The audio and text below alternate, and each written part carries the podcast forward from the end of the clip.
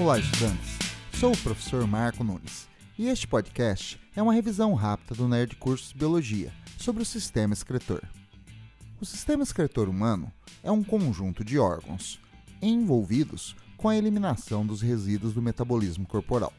Dele fazem parte a pele, eliminando suor, os órgãos respiratórios, eliminando o dióxido de carbono produzido durante a respiração celular, e principalmente os rins, filtrando o sangue, resultando na produção de urina.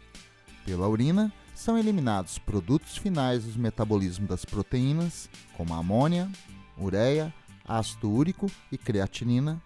A ureia é a principal excreta nitrogenada eliminada pela urina humana. Mas a urina elimina muito mais do que excretas. Retira o excesso de água ingerida, interferindo no controle do volume dos líquidos corporais, agindo no controle da pressão sanguínea.